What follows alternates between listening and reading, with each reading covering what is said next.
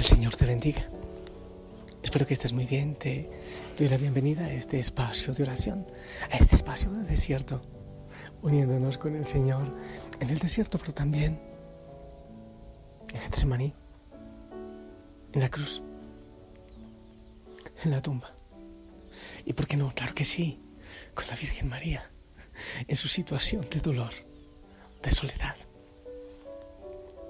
preparando nuestro corazón para la Semana Santa e indudablemente para la Pascua de Resurrección.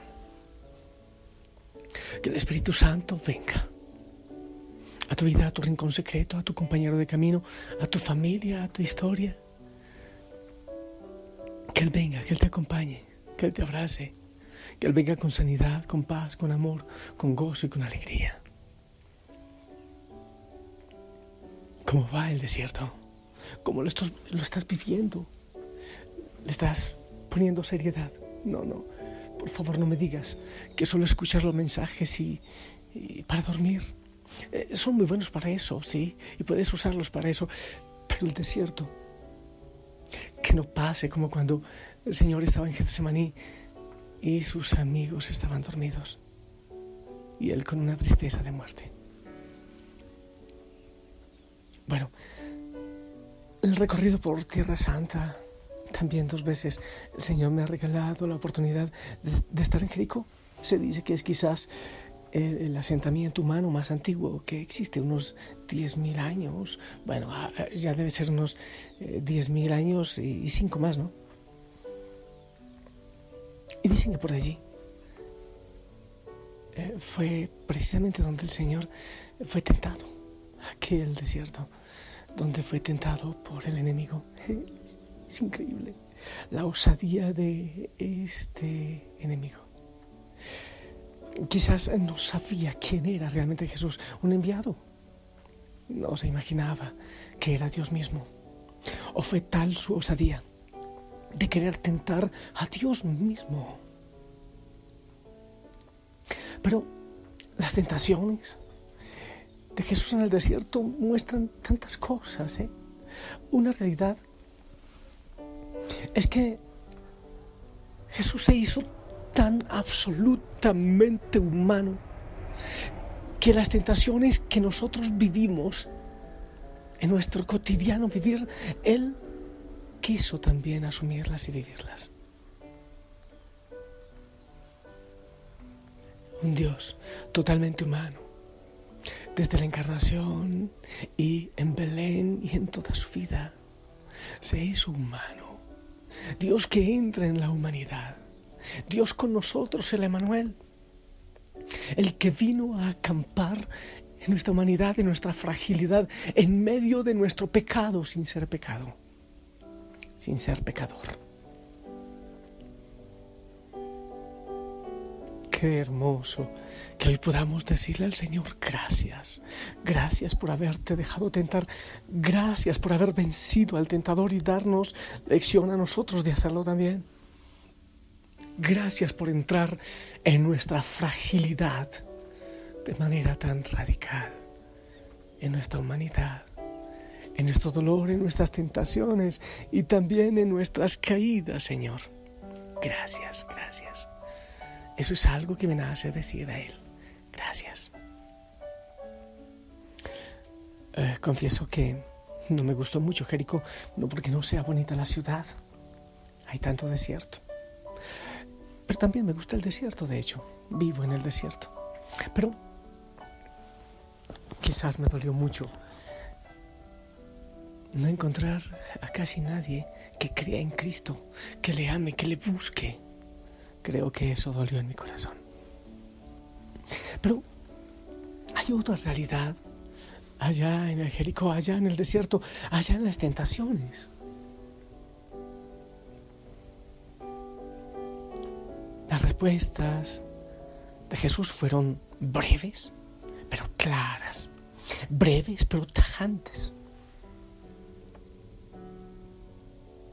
¿Eso a qué me lleva a mí? A pensar en el silencio. Sí. Tres veces el diablo había tentado a Jesús y él tres veces respondió con brevedad. Dios habló más en el silencio que en el bullicio. Dios habla siempre más en el silencio que en el bullicio. Mientras que el ángel caído, el enemigo, se puede multiplicar las palabras y, y los raciocinios. Dios responde en el silencio. Cada cristiano, tú y yo debemos agradecerle al Señor por sus palabras, que son breves, que son creativas, que son tajantes.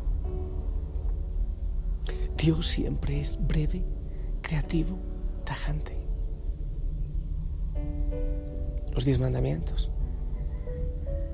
Lo que le dijo el arcángel Gabriel a la Virgen María. Aquello que habló el Padre cuando fue bautizado Jesús al salir del agua en el Jordán. Las grandes palabras, las importantes palabras nacen del silencio. Las bienaventuranzas surgieron después del silencio de la oración. Entonces, amado Señor, ayúdenos a amar el silencio. El cristiano de esta época tiene que ser silencioso y contemplativo, o si no, no es cristiano, es un ruidoso. Siento que las tentaciones llegan de manera especial en el ruido. Los espacios muy ruidosos, muy bulliciosos, son lugares de gran tentación. Es más, siento que el mismo ruido es una tentación del enemigo, porque no, permite que escuchemos al Señor. Y si no le escuchamos al Señor, pues obviamente caemos en la tentación con fragilidad. En este momento hay tanto ruido, hay bullicio por toda parte, aún en las familias, hay tanta bulla, tanto ruido visual, tanto ruido acústico. Pero yo creo que lo eterno crece en el silencio. En la contemplación salen semillas hermosas. Las grandes cosas o las pequeñas y hermosas cosas de la creación nacen en el silencio. En el silencio. Una flor crece en el silencio. Yo te invito otra vez, quizás hace días no te lo decía, pero volver al silencio.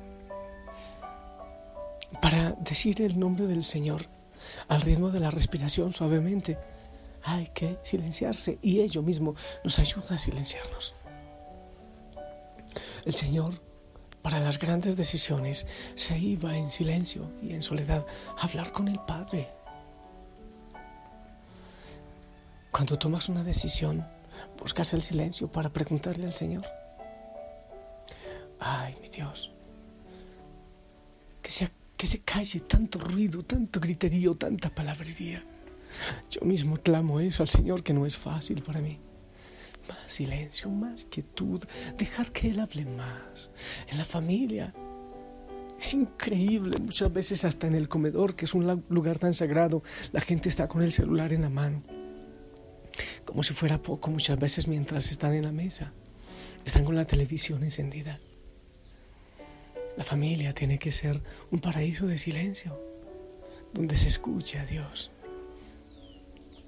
En esta altura del partido, en esta altura del desierto, vuelvo a invitarte al silencio, a la quietud. El desierto, allí habla el Señor de manera especial, pero claro, también el enemigo. para escuchar al Señor hay que aquietarse. Decir pocas cosas, decirlas bien, decir lo que realmente haya que decir. Te invito con todo mi corazón al acercarnos a la Semana Santa. Te invito a buscar el silencio, el silencio del desierto, el silencio donde habla el Señor. Respira profundo y aquíétate. También aquieta tu mente, todo tu ser.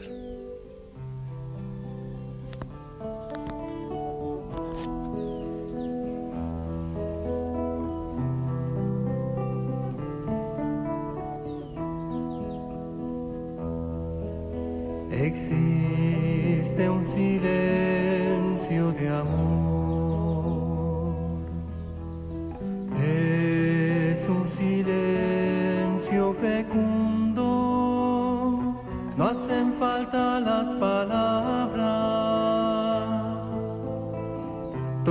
se dice en silencio.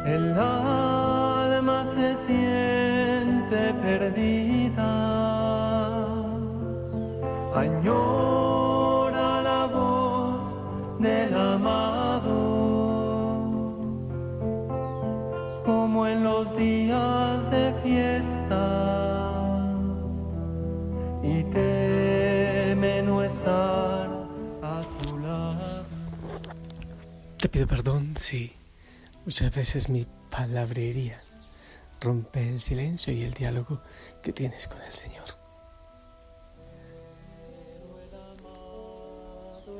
En el ruido hay más riesgo de caer en la tentación del enemigo. El desierto implica también el silencio. Silencio no es solo cerrar los labios. Oh, ese es un buen fruto, ¿eh? Pero lo más importante es el silencio interior, el silencio en el corazón. Ese es fundamental. Aquietar la mente, aquietar tanta ansiedad. Respira profundo y déjate abrazar, siente la presencia del Señor, una presencia silenciosa. Yo quiero bendecirte, bendecir tus labios, tu mente y tu corazón para que ellos también entren en silencio. En el nombre del Padre, del Hijo y del Espíritu Santo. Amén. También nosotros esperamos tu bendición. El amado está allí, como escondido, dormido. Amén. Amén. Gracias. Gracias, gracias. Ahora está lloviendo un poco y estaba pensando que también en silencio se van cargando las nubes hasta que cae la lluvia. También silenciosamente. Sonríe. Te amo en el amor del Señor. Si el Señor lo permite, nos seguimos encontrando en, el desierto, preparándonos para vivir la Semana Santa con el Señor. Hasta pronto.